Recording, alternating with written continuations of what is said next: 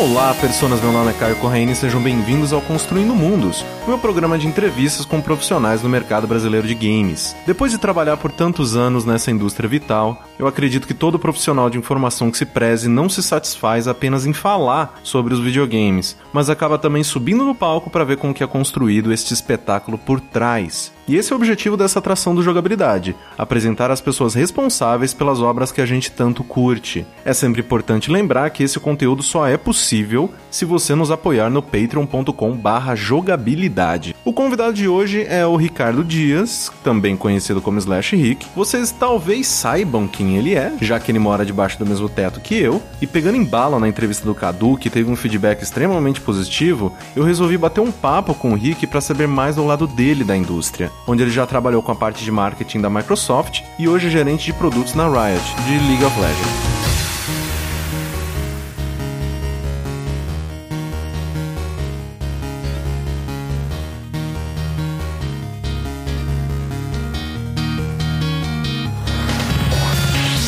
Rick, essa é uma entrevista que eu queria fazer há muito tempo, afinal de contas você, aqui do Jogabilidade, você é o único que ainda acorda cedo e tem que ir para algum lugar para trabalhar. Sim. Né? de fato. É, e também para quem tá ouvindo agora, essa é uma entrevista um pouco diferente, né? Afinal de contas o Rick tá aqui do meu lado, eu vou pegar na coxa dele aqui hum, nesse momento. Aí sim. Bônus é, perks. Né? Então vai ser um papo um pouco mais livre, um pouco mais solto, né? Eu tenho as perguntas aqui, obviamente, mas vai ser muito mais informal do que todas as outras, né? Que e provavelmente com um áudio melhor também. Sim, um áudio bem melhor, porque foda-se o Skype. Mas tá, vamos começar do começo. Eu sei que a gente já conversou sobre isso algumas vezes, uhum. mas como era o pequeno Rick né? Assim, desde cedo você sabia que você gostaria de envolver os games no, da maneira que você ia viver a vida. Engraçado, né? Quando eu era moleque, bem pequenininho, sempre gostei de videogame pra caramba, assim. Minha mãe brinca falando que minha primeira palavra foi mameme, que é videogame. E eu, eu não duvido, eu não duvido. Mas é engraçado, é legal assim, porque o videogame sempre fez parte da minha vida muito pela minha família. Meu hum. pai jogava, meu padrinho jogava, minha mãe nunca proibiu videogame, nunca botou é, regras absurdas, sabe? Era Sim, só tipo. É, coisa do demônio. Não, né? nunca, nunca. Era mais tipo, cara, estuda, tira nota boa e faz o que tu quiser, tá Sim. ligado? Então, tipo, sempre pude jogar à vontade. E, e, na época, quando eu tinha lá minha. Quando eu tinha meus 10 anos e tal, a minha mãe e meu pai trabalhavam, então tinha uma condição financeira legal em casa e sempre tinha videogame lá de boa, assim, né? Sim.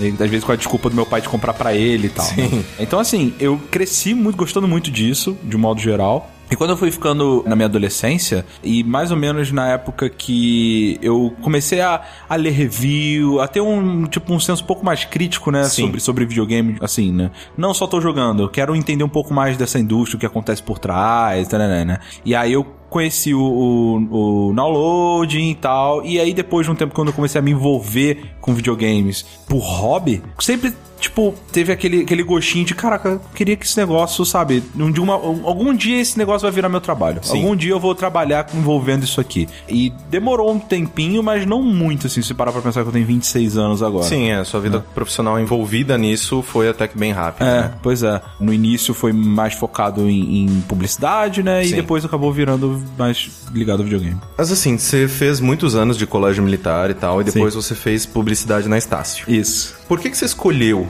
esse curso, né? Porque o que, que você estava esperando da profissão quando você tomou essa decisão? É engraçado, porque eu fiz colégio militar, né? E aí o colégio militar, ele eu fui da sexta série até terceiro ano. E aí tinha muitos meus amigos que estavam seguindo carreira militar mesmo, outros indo fazer direito. Quando eu saí, eu não tinha muita noção do que eu queria fazer. Eu acabei fazendo, na verdade, a minha primeira faculdade foi de Ciências Sociais. Uhum. É, é porque você saiu do Colégio Militar de 2008. Isso, isso. E aí só começou na Estácio em 2010, né? Exato, é. porque nesse período eu passei na UFRJ em Ciências Sociais. Só que, caraca, eu não me bati zero no curso, sim. Eu gostava bastante da parte teórica, na parte de antropologia era bem bacana, uhum. mas a parte de política era muito idealista, era muito. O pessoal era muito engajado de uma maneira que eu achava meio chata. Uhum. E aí eu, eu, comecei a achar meio enfadonho. Eu falei, cara, eu não quero isso, não quero esse comunismo, essas coisas, não.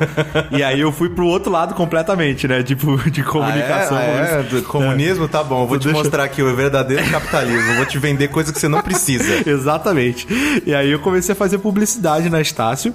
Então é uma coisa engraçada, porque o FRJ, né, pra quem não sabe, é, é federal, então você não paga, teoricamente, Sim. a faculdade. É como se fosse a USP, só que É. do Rio de Janeiro. Exato. Mas, quando eu voltei e fui pra Estácio, a Estácio é particular. Sim. E, na época, a minha família não tava com umas condições financeiras muito boas. Então, eu tinha que pagar minha faculdade de alguma forma. Então, o que que eu fiz? Eu tentei uma vaga de estágio na primeira empresa que eu trabalhei, chamada High Media. Sim. É, como estagiário de mídia mesmo, né? De, de atendimento, sei lá. E essa vaga de estágio eu consegui antes de me matricular na faculdade. Caralho. Eu consegui dar um migué lá e não, é, tô fazendo publicidade, nem tinha começado a faculdade ainda. E aí eu consegui essa vaga. Por que, que eu consegui essa vaga? Por causa do downloading. Aí, é, É. isso eu também ia perguntar. Sim, sim. Eu consegui essa vaga por causa do download, porque eu, na época do download, eu mexia com AdWords, né? Então eu tinha noção de banner, eu tinha noção de analytics, de CPM, preço, taranã. E aí o cara falou, porra, ótimo, não vou ter que te ensinar nada disso. Tu já sabe metade das coisas que eu preciso que você saiba. Então ele me contratou, né? E aí o 100% do dinheiro ia pra faculdade, não sobrava nada pra mim. E a minha mãe ainda tinha que inteirar a grana da passagem de ônibus. Então era basicamente trabalhar e estudar durante um tempo e, e era isso, tá? Mas o que que te chamou pra publicidade, assim? O que que você viu nesse meio que falou... É, é, é. É. Assim, por causa de videogames e reviews e tal, eu sempre tentava aguçando o meu senso crítico pras coisas.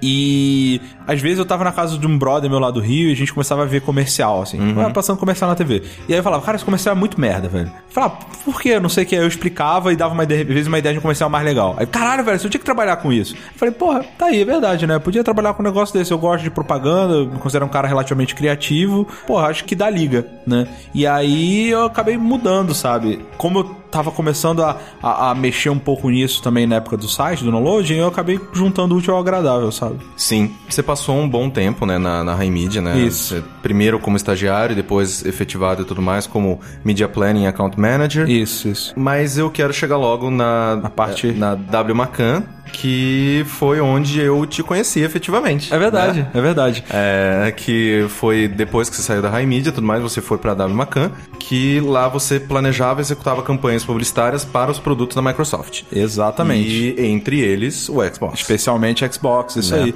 Peguei bem a época do lançamento do Xbox One. Sim. E dos jogos de lançamento, né? Um pouco antes eu peguei o Halo 5 ou o Halo 4. Acho que é o 4. É, a gente fez uma maratona É, do 4. é verdade, é verdade. foi do o 4.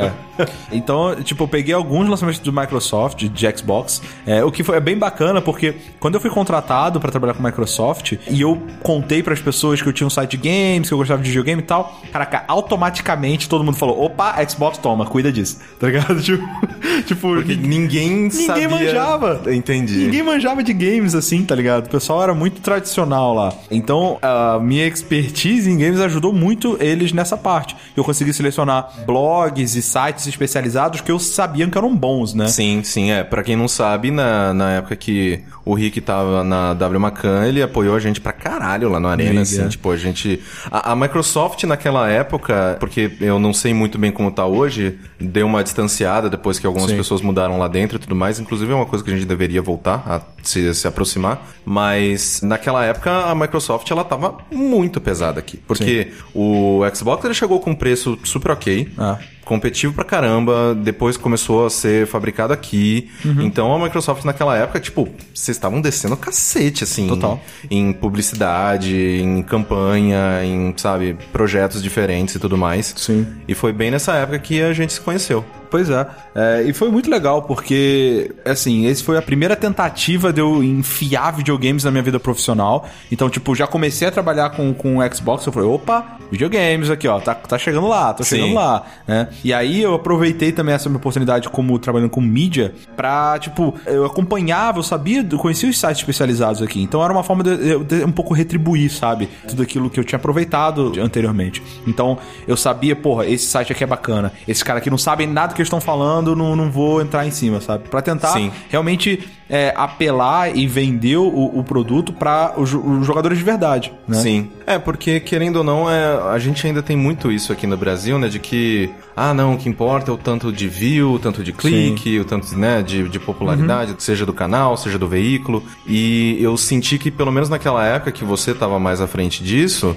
é, você via veículos mais especializados e às vezes de nicho recebendo uma atenção É, é, tão boa quanto, né? Sim, é. Então, porque, sei lá, hoje em dia, principalmente a gente vê ó, determinados estúdios, determinadas empresas que têm, que têm uma presença muito forte aqui no Brasil, cara, é só soca youtuber na galera, que youtuber é. vende, cara. É. é. importante, na verdade, é você ter um equilíbrio, né? Então Exato. eu tentava isso, tipo, mesmo tempo que a gente teve um comercial do, do Xbox na TV, a gente tinha sites especializados, blogs menores, né, e tal, que eu sabia que o, o, a pessoa ia analisar e fazer uma, uma parada justa, né? É, e óbvio que eu só eu, eu prezava para isso, principalmente para os jogos que eu, que eu achava que eram que valiam Exatamente. a pena. Exatamente. Né? E assim, nessa época, quais eram as suas responsabilidades? Assim, você chegava no, no escritório da W Macan, que, que você tinha que fazer? Qual uhum. que era a sua rotina? Você fazia reuniões? Ah, a gente recebeu Sim. X budget para tal jogo, o que, que a gente vai fazer? Onde a gente vai investir? Como é. que eram as coisas? Exato. O papel de mídia, ele é, ele é basicamente isso. Eu não tenho controle sobre o que, que a peça publicitária vai ficar aparecendo, eu não, sei, não tenho controle sobre a, a parte criativa Sim. da campanha.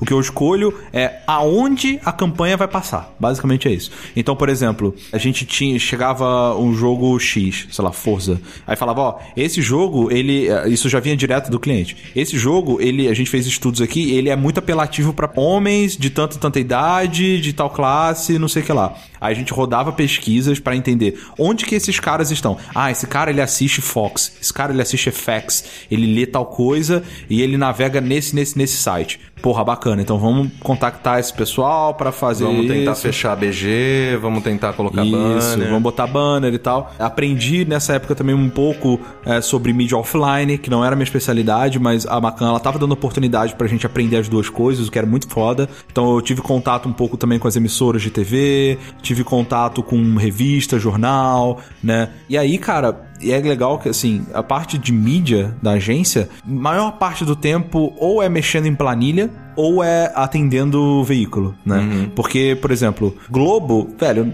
o cara, o atendimento da Globo não nem precisa ir na agência. Ele só vai quando pra tirar pedido, basicamente. Sim, Ele não precisa vender a Globo. Mas você vai, sei lá, Record. Não, Record tem que galgar o espaço dele, tá ligado? Ou sites menores, ou UOL, ou jornais pequenos, sabe? Eles têm que ir atrás e, e, e galgar. Não, a gente tá com um pacote especial, a gente tá com um formato diferente, a gente tá com uma promoção, um sponsor aqui que você pode fazer, patrocinar isso, aquilo.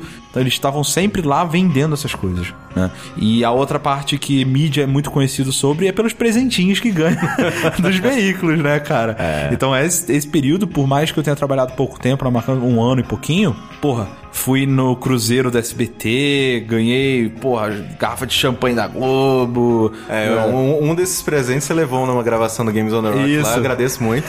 Pode crer. Foi um, um panetone, um né? panetone né? trufado, maluco, melhor panetone que eu já comi na minha vida. Foi muito da hora, cara. Eu cheguei o pessoal ficou tipo, caraca, velho, todo convidado devia se fazer isso, velho. mano, vou começar a convidar só o Rick, mano, porra.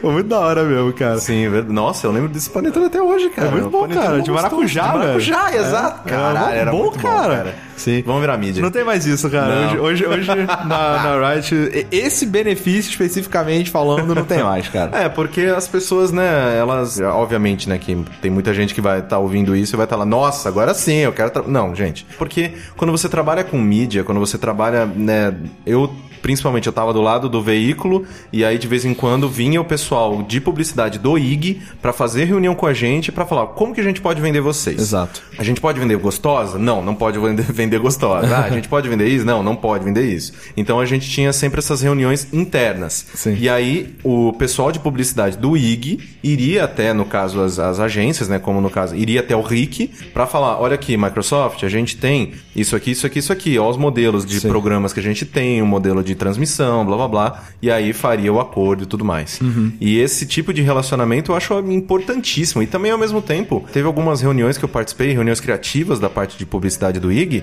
que eu achava, cara, essas pessoas não conhecem o site que elas vendem. Não conhecem. Não conhecem é. o site que elas vendem. Tanto que muitas vezes, quando eles iam lá na agência, eles levavam um de vocês, uhum. da, né, da, do Arena pra, pra Teixeira, É. é, exato. Teixeira, Baga, é, geralmente eram os dois que iam lá, vai, vai, vai. vai Vende lá, por favor. E aí, qual que é o lance? É um meio muito bacana, você aprende muito, velho. Nossa, tipo, pessoal de agência trabalha pra caralho mesmo, sabe? Sim. Eles são muito explorados, assim, entre aspas, sabe? Porque tem a, a cultura de agência que é um pouco que me tirou, né? Depois de um ano e pouco, falei, velho, isso aqui é bacana, eu tô aprendendo muito, eu tô evoluindo como profissional, mas tem algumas coisas na cultura de agência que me incomodam. Tipo, não tem hora pra ir embora. Não, não tem hora é, pra ir embora. Chegou com eu vi, nossa, de última hora, se fudeu. é, foi a época que eu mais trabalhei na minha vida, assim, de fácil. Hands down, tá ligado? Eu chegava, tipo, às nove e constantemente, muita frequência, saía às duas, três horas da manhã, assim, tipo, bem. Não é, não é ah, uma vez por mês. Não, não. Cada três dias, assim, sei lá. É muito absurdo. Era, é, trabalhava muito, muito, muito. Existe aquela desproporção de salários, assim, bem forte, sabe? Tipo, galera mais de cima ganha 15 vezes mais e a outra galera espreme tudo pra não ganhar bem pouco, assim, porque a cultura de agência é que você galga salário saindo de uma agência pra outra. Sim. Né? Então, tipo, você tá com, você tá com um cargo ganhando X, você vai pra outra ganhando X mais um pouquinho, depois X mais outro, então por isso tem muita rotatividade entre agências. Sim, com né? certeza. E por isso que todo, pelo menos a grande maioria de, de profissional de publicidade que eu conheço, conhece todas as agências, assim. Sim, Tipo, eles meio exato. que sabem exatamente quais que estão trabalhando no- na área que ele quer e Aham. tudo mais. E a outra parte é que ó, é um pouco irônico, né? Eu ter saído da parte de comunista e falar, não, você é capitalista, é isso aí, fazer propaganda, enganar vocês, hahaha. E dizer que uma coisa que me incomoda um pouco é que na, em- a, a cultura de agência, ela vive muito de aparências, né? Sim. Então, assim, eu sou um cara que eu nunca liguei muito pra isso, sabe? Tipo, ah, o cabelo tá, tá grande, eu não vou ficar cortando, tá ligado? Ah, a barba tá por fazer, às vezes foda-se. A roupa não é nova, tipo, uso roupas que eu. Eu dificilmente compro roupas, eu ganho roupa e vou usando, tá Exato, ligado? Até estragar. É, então, tipo, eu, não- eu não sou um cara muito vaidoso, sabe? Isso é muito importante no ambiente de agência. Sério? Pra caralho. Muito, de verdade. Já teve papo da, de um chefe minha vir falar comigo de lado, tá ligado? Falando, olha, você é um ótimo, tra- você trabalha pra caralho, sua entrega é excelente, mas você precisa melhorar isso, isso, isso, sabe? Caralho. É. Então, assim, esse tipo de coisa me desanimava um pouco, sabe? Porque eu tinha. Pra eu crescer mais rápido, talvez. Porque assim, depois você tá lá, no- lá, lá em cima, foda-se, tá ligado? As pessoas vão te respeitar porque tu já chegou e cagou. Você Exato. tá, mas você tá galgando o seu espaço, eu ia ter que ser, por um tempo, uma pessoa que eu não era, tá ligado? Sim. Pra conseguir chegar lá. Sim. E, ok, cara, muitas vezes a gente precisa fazer isso mesmo, eu não tô julgando é, o lugar por ser isso, sabe? Só que não combinava tanto comigo, né? Eu não, não tô falando se é bom ou ruim, muito pelo contrário. Eu aproveitei muito, foi muito bom pra mim. Mas aí eu falei, caralho, putz, vou continuar aqui, eu não queria mudar de agência, eu não queria ir pra outro emprego. A única forma de tirar de, de me tirar de agência era pra trabalhar com games, direto. E bem. E. Agora a gente chega na Rito, que é onde as pessoas estão mais interessadas em ouvir você falar sobre. com certeza. Né? E assim, você entrou na Riot no final de 2013. Isso. Mais ou menos na época que eu tentei entrar e me gongaram. o Renato, maldito seja. Não, um grande abraço, Bueno. Você tava totalmente certo de não me contratar naquele momento. E agora a pergunta que eu mais tô interessado em fazer durante toda essa entrevista. Ok, vamos lá. O que, que você faz, Rick? Isso é engraçado, porque quando. Vamos lá, deixa eu voltar um pouco antes de falar o que eu faço, falar um pouquinho de como que eu entrei, que foi bem interessante. E caralho, velho, o mundo é muito pequeno, é ridículo. É por isso que às vezes quando a pessoa fala assim, pô, me dá dicas de como eu faço, cara, faz o que você gosta, trabalha no que você gosta. Porque o que eu gostava na época? Era download e jogabilidade. E aí, eis que existe lá da época do downloading um ouvinte nosso chamado Leão, Leão Carvalho, que trabalhava na Globo na época. E aí o Leão Carvalho, ele começou a trocar, eu comentava, mandava e-mail, eu respondi, sempre respondi os e-mails e tal. A gente começou a entrar, ter contato, tal, adicionou no Skype, conversa aqui, conversa lá, bacana, né? E aí um dia ele vira pra mim e fala assim: "Pô, Rick, eu tô com uma proposta de emprego, duas propostas de emprego. Queria sua opinião como um cara que entende de games, o que que você acha?" Uma é pra eu ir trabalhar no Japão na Square, Foda. né? E a outra é pra eu trabalhar na Riot, aqui no Brasil mesmo. O que, que você acha, cara? Aí eu fui, porra, Square tá. Cara, não faz nada de bom recentemente, né? Puta, que... isso, foi, isso faz um bom tempo. Isso foi, deve ter sido 2012, assim. É, que foi quando o Baga saiu também. É, exato, nessa época. Falei, porra, Square, cara, hum, sei não, né, velho? Riot, porra, League of Legends, né? Porra, jogão, né, velho? É que assim, você MOBA. na época você conhecia Dota. Sim, não, eu jogava Dota. Eu era. Eu, até um ano antes de eu entrar na Riot, eu era Dota player, total. Sim. E falava mal do League. É. Como todo do jogador Sim. de Dota. Mas é aquela parada, eu falava mal porque eu não conhecia, sempre, sempre assim. Sim, sim. Mas eu falava, não, Dota, melhor. E aí, mas eu, e engraçado que eu soube reconhecer, falando, não, cara, vai pra Riot. Falei pro Leão, vai pra Riot. E ele foi. E ele entrou na Riot, ele cresceu pra caralho lá. E aí ele ficava tentando me puxar. Falava, não, cara, vem pra Riot, velho, vem pra Riot, vem fazer é, trabalho de, de localização ou de suporte. Era suporte na época. Vem trabalhar no nosso suporte, não sei o que, pô, você é foda nisso, naquilo, lá. E aí eu perguntava o salário, ele falava, falei, velho, não dá, que eu moro sozinho, eu, eu tá ligado? Eu, eu, tenho que arcar com isso, isso de conta, tá foda, tá apertado, não dá para passar, não dá para ir por esse valor ainda, tal. Eu adoraria, mas eu, eu não tenho como me sustentar, eu teria que me mudar. Né? E aí ele sempre ficava tentando me chamar e não conseguia. Até que um dia abriu uma vaga no departamento de marketing, né? E ele falou, cara, é agora. Manda tua cover letter, manda teu CV, porra, inglês, vamos, vamos fazer essa merda, vai virar. E aí ele me indicou. Só que o que acontece? Na Riot, o processo de contratação,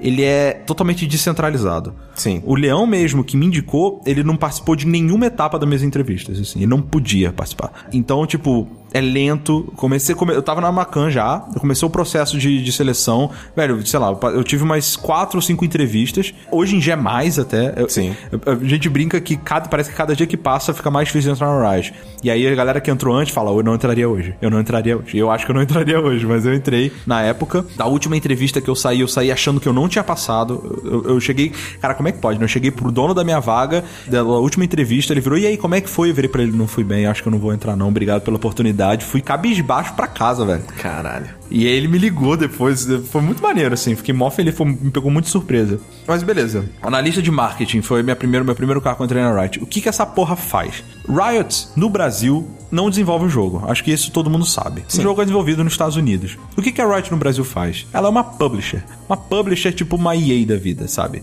E aí você fala, porra, mas o que, que a porra de uma publisher faz? A publisher ela é responsável por pegar o joguinho, que foi feito lá, americano, bonitinho, lá nos Estados Unidos, né, né e deixar ele palatável da maneira, melhor maneira possível para os brasileiros. Fazer com que a, isso, principalmente dentro da Riot, fazer com que a experiência do jogador brasileiro seja foda, seja no mínimo igual ao dos Estados Unidos, para melhor, né? E o que que isso envolve? Envolve localizar, dublar, ter servidores com, aqui no Brasil com um ping bom, ter um atendimento de suporte aqui no Brasil que fala a língua do jogador, ter campanhas e, e, e artigos e coberturas voltadas para o público brasileiro, ter uma, um cenário de hoje em dia de esportes brasileiro com a nossa liga, nananã. então assim cuidar da comunidade, é, né, cuidar da comunidade, de... do fórum, do board. Exato. Então assim é realmente fazer com que o brasileiro ele se sinta jogando, ele, ele não perceba que ele está jogando um jogo americano basicamente, Sim. se ele quiser entendeu? E como marketing, o que, que eu fazia lá dentro? Quando lança um campeão novo, quando lança uma skin nova, quando lança um evento, tem a parte de comunicação. Sim. Tem a parte de, tipo, vamos é, fazer as pessoas saberem que isso está acontecendo, Exato, que promoção. isso foi lançado. Exato. Que, né? Promover essas coisas. E aí eu cuidava disso. Mais especificamente de campeões e skins na época. Então, tipo, lançou um campeão novo, porra, Estados Unidos vai fazer um site promocional e vai fazer uma imagem para Facebook. Aí eu olhava e falava, porra, vamos fazer um aplicativo também? Porra, vamos fazer uma, vamos fazer uma imagem diferente, que essa imagem não funciona muito bem no Brasil, acho que a gente consegue fazer uma piada brasileira mais legal. Vamos coordenar, eu, eu tinha que fazer muito isso, coordenar o pipeline, tipo, Central, ele faz os assets, é, ou seja, as peças publicitárias, né, o site e tal, as imagens, né, né, e manda pro Brasil. Chegava isso no meu colo. Eu tinha chegado, às vezes chegava pra social media e falava, ô social, vamos publicar essa e essa imagem tal, tal, tal dia, tá? Tá. Esse, esse, esse. Também fazer um papel meio que de maestro, sabe? Assim, né, nessa, nesse, nesses lançamentos. Então eu trabalhei com isso, com essa parte de, de promovendo esse conteúdo aqui no Brasil durante muito tempo. É, porque querendo ou não, o, o calendário de, de lançamento de campeões ainda tá de 2 em 2, 3 em 3. É, por aí, na então, média. É, então é. Eu tô falando meses, tá, gente? É. Então, assim, a agenda que vocês precisam para que tanto os canais oficiais da empresa, tanto que os, os jogadores eles se sintam atualizados, vocês precisam, você precisa de tipo, você não pode, ah, chegou aqui, assets, vamos blum, jogar tudo. Não, Não. tem que fazer uma agenda bonitinha, ó. Semana 1 um, a gente vai lançar isso aqui, semana 2, ah, Sim. como que a gente vai fazer para isso ficar Exato. sempre novo e fresco, né, na cabeça das pessoas. É, e, e não só isso, participar da- do processo de criação disso de lá fora, sabe? Porque às vezes no início a gente consegue falar, opa, esse nome, por exemplo, não funciona pro Brasil, porque tem tipo três vogais juntas e é uma merda para português falar. É, ou, ou então é o contrário do que Star Wars faz, né? É. Ou então tipo, opa, essa parada tá meio edge demais. A galera aqui é meio meio conservadora em certos aspectos, não é bom falar disso desse jeito e tal. Então assim, realmente tem que ter um cuidado, tem que conhecer muito bem o nosso público e tem que ter esse contato assim com a fonte para as coisas saírem da melhor forma possível, né? Sim, sim. Então, esse foi o que eu trabalhei durante um ano e porrada, assim, quase dois anos na Riot, sabe? Agora eu tô indo pro meu terceiro ano e recentemente eu mudei um pouco o meu escopo, uhum. né? Mais uma vez eu tô mudando um pouco a minha área de expertise, que antes era marketing, né, propaganda, publicidade serial, e agora eu tô trabalhando como gerente de produto na Riot. Gerente de produto, quando você está trabalhando na desenvolvedora lá nos Estados Unidos, é você consegue imaginar mais facilmente o que esse cara faz, né? É, tá fazendo um campeão novo. Ele está fazendo uma nova, um novo feature pro jogo, né? Um novo mapa, sei lá. Na publisher, esse papel ele é, ele é interessante porque, como publisher, a gente tem certas limitações. Né? A gente não consegue fazer tudo. Mas tem muita coisa que a gente consegue fazer. E aí, como gerente de produto, eu consigo olhar para a comunidade, eu pensar, tipo, qual que é um problema que a comunidade tem hoje? Eu vou falar então do, da última coisa que eu trabalhei, que eu ainda trabalho, inclusive. Que eu acho uma das coisas mais legais que, que foram é, lançadas aqui. É, da central de, da central de aprendizado. O que, que é? Eu olhei para a comunidade e falei, poxa, é, eu entendo que é muito difícil para um jogador novato aprender a jogar MOBA. É difícil tem... entrar em, em, em MOBA. É, é difícil se... e, ponto. E ponto. É, é. Se você não. É um jogo muito complexo, ele tem muitas variáveis que estão todas conectadas, ele tem opções pra caralho pra você fazer. A comunidade, ela não é fácil, ela vai pegar no seu pé. É um jogo muito entendeu? rico em conteúdo já, então tem um monte de campeão, um monte Sim. de, né, itens e Imagina num jogo de luta que para você ser um bom jogador, você precisa conhecer não só os golpes do seu personagem. Exato. Você tem que conhecer os golpes de todos os outros para você saber como responder. E tem mais de 100 já. Tem mais de 100 campeões. Tipo, então, cara, é muito difícil é. entrar. Ah, oi, tudo bem? Eu gosto de videogames, eu quero, eu quero jogar LOL agora. É. Cara, você se fudeu. É. E, e assim, dá para fazer. As pessoas fazem é, e é divertido aprender. E o jogo tem mecânicas para te ajudar nisso. Mas ainda é difícil, sabe? Sim. É, existe uma barreira de entrada. E aí, um produto que eu, que eu criei com o pessoal lá dentro era o central de aprendizado. Que no momento são vídeos, tutoriais que explicam os principais conceitos de League que vão te ajudar a começar a jogar, né? Tipo, o que é farm, o que é last hit, o que é... Esse tipo de coisa que para quem joga MOBA é, tipo, muito básico, é trivial. Mas quem não joga, cara, vai entender nada, tá boiando. E aí quando um outro cara que é um pouquinho mais experiente fala, ô, oh, olha o teu farm, o cara vai falar, hã? Entendeu? Exato. Então, tentar diminuir um pouco isso, né? Então, durante um, um, ano, mais ou menos, eu trabalhei nisso, fazendo os vídeos. ainda trabalho, como eu falei, ainda tô fazendo os vídeos e tal. Mas é interessante se trabalhar como gerente de produto, que é isso. Você identifica um problema, você tem a liberdade de fazer algo, fazer uma ferramenta, criar algo do zero para resolver esse problema. Não só trazer algo que já tá pronto lá fora Exatamente. E, tra e traduzir. Não, essa é uma iniciativa totalmente brasileira, não tem lá fora, né? Então, é o caminho que eu tô seguindo agora e tá sendo muito divertido, velho velho. Tá sendo muito bacana, porque tô aprendendo muito, velho. Tô aprendendo metodologias de projeto, como trabalhar envolvendo diversas disciplinas de desenvolvimento, de arte, de comunidade, de, de roteiro, tá ligado? Então, é, trabalhar com vendors. E, e, aí tá sendo uma, uma experiência muito rica, né? E o legal disso é que quando eu voltando lá pro início da entrevista, que é bom fazer um gancho, né, fazer um ciclo, né? assim, é sempre bom. Pra narrativa é bacana. Mas voltando lá pro início da entrevista que eu falava, pô, eu quero trabalhar com games em algum dia, eu quero ter isso na minha vida. Quando eu parava para pensar como que eu fazia isso, eu não sabia. Por quê? Cara, eu não sei desenhar, eu não sou um artista. Eu não sei programar. Eu não sou bom nisso também. O que, que, eu vou fazer, velho? E aí, a minha visão naquela época era muito limitada das coisas que você pode fazer dentro da indústria de games. E aí, quando eu comecei a conhecer mais, seja via publicidade, via marketing, via publisher agora, comecei a ver, caralho, velho, essa máquina ela não funciona com duas rodas. Não são só duas engrenagens de, de programador e designer, tá ligado? Existem muitas engrenagens e que para um jogo do porte de League of Legends, por exemplo, funcionar, todas elas têm que estar juntas também, sabe? Então, meio que foi uma forma de eu olhar e falar assim, caralho, hoje eu posso dizer pro Rick de 8 anos de idade, lá 10 anos, falar, cara, eu trabalho na indústria de games. Sim. Entendeu? Não tô fazendo um jogo ainda, quem sabe um dia, né? mas não tô fazendo um jogo, mas eu tô ajudando um jogo a viver, a pulsar, né? E isso é, é tipo, já, velho, é, é, fantástico, assim, cara. Bom, Rick, agora umas perguntas mais existenciais. Uhum para onde que você quer crescer? Uhum. Né? Porque quais são os, os teus objetivos tanto dentro quanto fora da Riot. Uhum. Eu tô muito feliz agora com esse caminho que eu tô seguindo de produto, né, de gerente de produtos, de, de criar esses projetos e fazer eles virarem e fazer as coisas nascerem. Então eu tô querendo me especializar nisso e crescer uhum. nisso quanto mais possível. Então, próximos passos é melhorar meu craft, ou seja, aprender a fazer análises melhores de, de resultados, aprender a melhor outras técnicas para desenvolver projetos, aprender a, a liderar melhor, porque eu tenho que envolver várias disciplinas diferentes e elas têm que funcionar em conjunto. E, e amadurecer como profissional como um todo, né? Eu tenho 26 anos, né? Eu ainda sou muito novo, eu tô trabalhando. Minha carreira é uma carreira de 6 anos, assim, é pouco, né? Se parar pra pensar. Então, é realmente dar tempo ao tempo, pegar experiência, né? Sim. Grindar um pouco de experiência nesse sentido. E aí, dentro da Riot, que por, eu não me vejo fora da Riot assim a médio prazo, tá ligado? E nem é longo, né?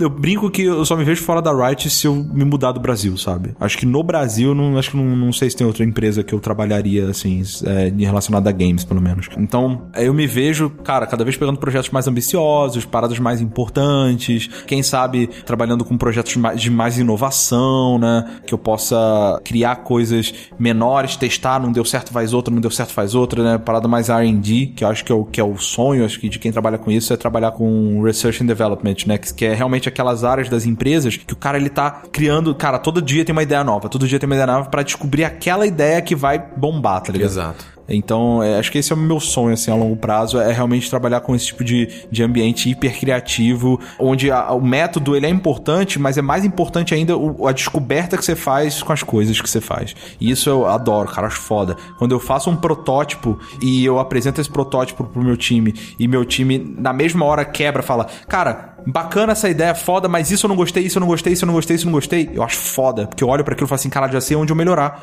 Já, só de ter feito um protótipo, eu já sei como deixar esse produto duas vezes melhor, tá ligado? E isso é muito foda. De verdade. Então, desde que você começou a atuar diretamente né, no nosso mercado, você enxerga que as coisas melhoraram, elas pioraram? Qual que é a sua opinião sobre o estado atual do mercado de videogame do Brasil? Cara, eu sou super. E é engraçado, porque isso vai contra o que eu penso normalmente, que eu, sou, eu me considero um cara meio pessimista. Uhum. Mas pro mercado de games brasileiro eu tô super otimista, na verdade. Eu vejo cada vez mais o videogame tomando espaço e se, se firmando, né? Tipo, as pessoas reconhecem videogame cada vez mais como coisas sérias, como opções profissionais viáveis, né? Você tem cursos de game design sendo cada vez é, mais sólidos, com professores melhores preparados, com turmas que são formadas entrando de fato no mercado. E isso, cara, só vai, só tende a melhorar, né, a, a longo prazo. E outra coisa bacana é que como Brasil não tem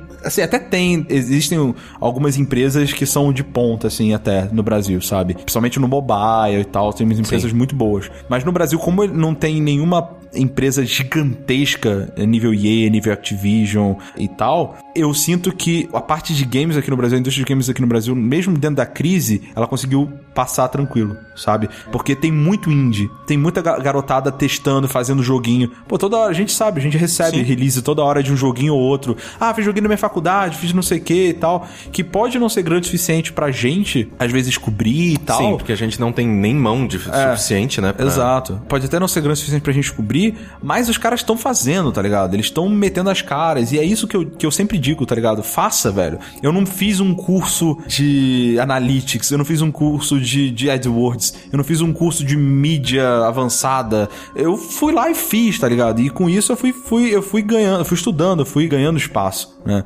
Então, eu vejo que a indústria brasileira ela tá com essa muita, muita essa gana ainda, sabe? A gente só tem que tomar muito cuidado com os egos, né? Porque eu vejo que às vezes você tem um, um sei lá, um grupo que é mais bem sucedido e aí ele fecha os olhos pra galera que tá começando fala: "Não, eu tô, sou muito bom para isso já, sabe? Eu tô além disso".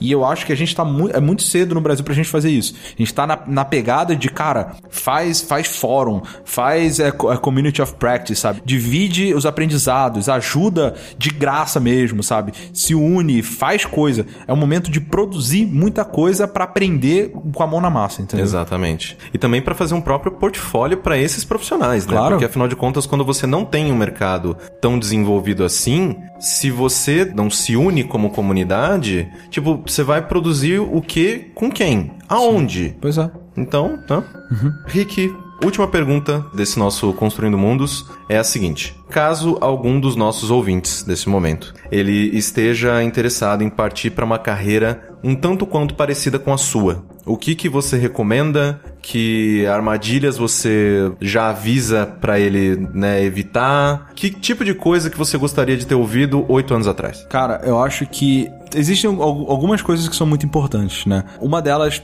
é você ser uma pessoa muito crítica. E quando eu digo crítico, é tipo tudo que te falam, tudo que você lê, tudo que você digere, pensa duas vezes, sabe? O mundo, ele é muito, ele não é preto no branco, sabe? Ele tem tons de cinza todo momento, sabe? Então, tipo, é, sempre pegue as informações e analise elas e pense em todos os fatores, como que isso pode influenciar. Questiona sempre. Se você, se você tem muita certeza de alguma coisa, guarda 10%zinho para você questionar a sua própria certeza das coisas e tal. Isso é muito bom até na carreira profissional, sabe? Porque serve para você não, não botar todas as fichas de repente numa coisa que, que vai falhar ou você não ser enganado. Então, sempre tem esse senso crítico.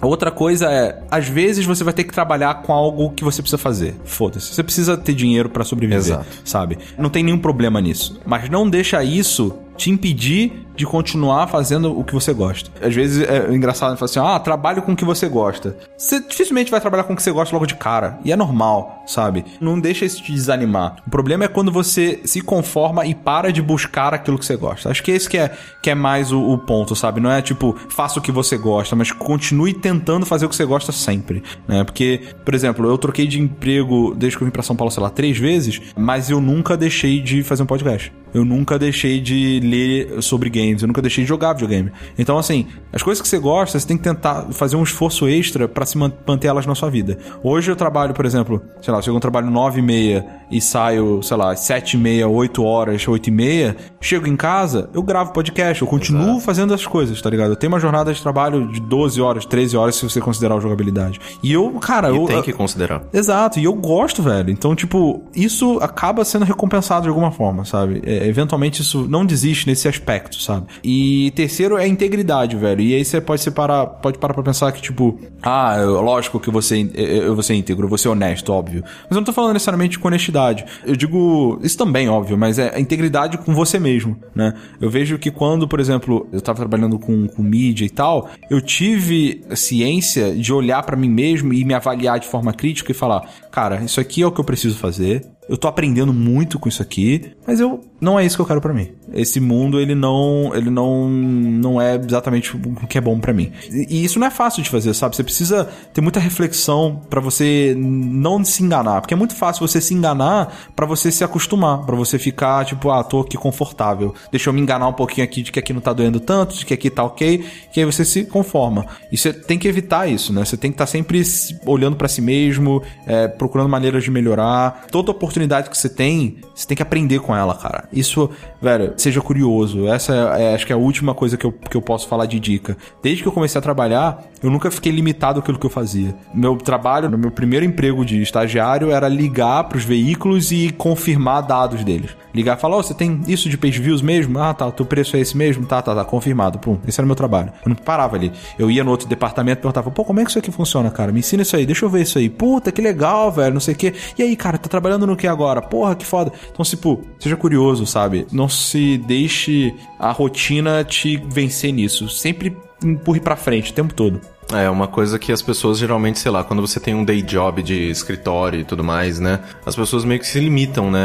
E, e, eu acho que isso, obviamente, que hoje em dia eu trabalho de casa e tudo mais, é ótimo, adoro, acordo a hora que eu quero, durmo a hora que eu quero e tudo mais. Só que uma das coisas que eu sinto falta de não trabalhar numa empresa é exatamente isso. Essa de, troca, né? De tipo, ok, terminei meu trabalho do dia, eu vou embora? Não. Eu vou na bancada do lado e falar, fulano, você que tá trabalhando sempre perto do meu, do meu departamento, o que, que você está fazendo? Eu consigo te ajudar em alguma coisa? Eu fazia isso no IG. Uhum. Por que, que eu participava de reunião de publicidade? Eu sou jornalista, eu não tinha que estar tá lá. Sim. De, tipo, zero maneiras. Eu tinha que ser, chegar e falar, ó, oh, meu, meu, tem esses produtos aqui no meu site, vendam eles. Ponto final. Eu participava de reunião criativa proativa. Por quê? Porque eu tinha interesse. E hoje isso é útil pra você. Exato. Porque você toca isso pra gente no jogabilidade. Não, e é, além disso, de Você tipo, se vende também, né? É, eu me vendo muito, assim, tipo, tanto que muitas das coisas que eu faço, né, que eu, ainda não tô vivendo do jogabilidade, é um grande objetivo, por favor, contribuam no Patreon pra gente ficar rico. Mas é, uma das coisas é me vender, me vender Sim. como profissional. Total. Sabe? Então, isso eu acho muito importante, são conhecimentos que você tira Uhum. que às vezes tão, tá na tua cara, velho. Tá na tua cara. E você não faz só porque, ah, não é minha obrigação ou, ah, não quero. Uhum. Sim. Né? E, e é importante também você ser humilde, sabe? Nesse sentido de, de você, por exemplo, você tá com um trabalho, chama alguém que você confia e mostra pra ele, sabe? Eu faço isso direto lá no Riot. Eu faço uma apresentação, faço um projeto, faço um protótipo, eu falo, pô, cara, o que, que você acha? Diz um cara que eu respeito, sabe? Ele começa a apontar um monte de falha e é muito importante você não deixar o seu ego entrar na frente, tipo, o que, que esse cara tá falando? Ele não sabe, eu tô trabalhando nisso há três meses, ele tá entrando agora e tá botando dedo no negócio. Tipo, não deixe isso acontecer. Absorva isso, sabe? Pega o que ele falou e reflete sobre. Pensa assim, pô, mesmo se você não concordar com o que ele tá falando, você pensa, poxa, ele tá falando isso por algum motivo. De que ponto de vista que ele tá enxergando isso aqui? Exato. Então, então, assim, seja humilde e aprenda sempre, sabe? Dê a cara a, a cara a tapa e use todas as oportunidades que você tem pra dar level up, tá ligado?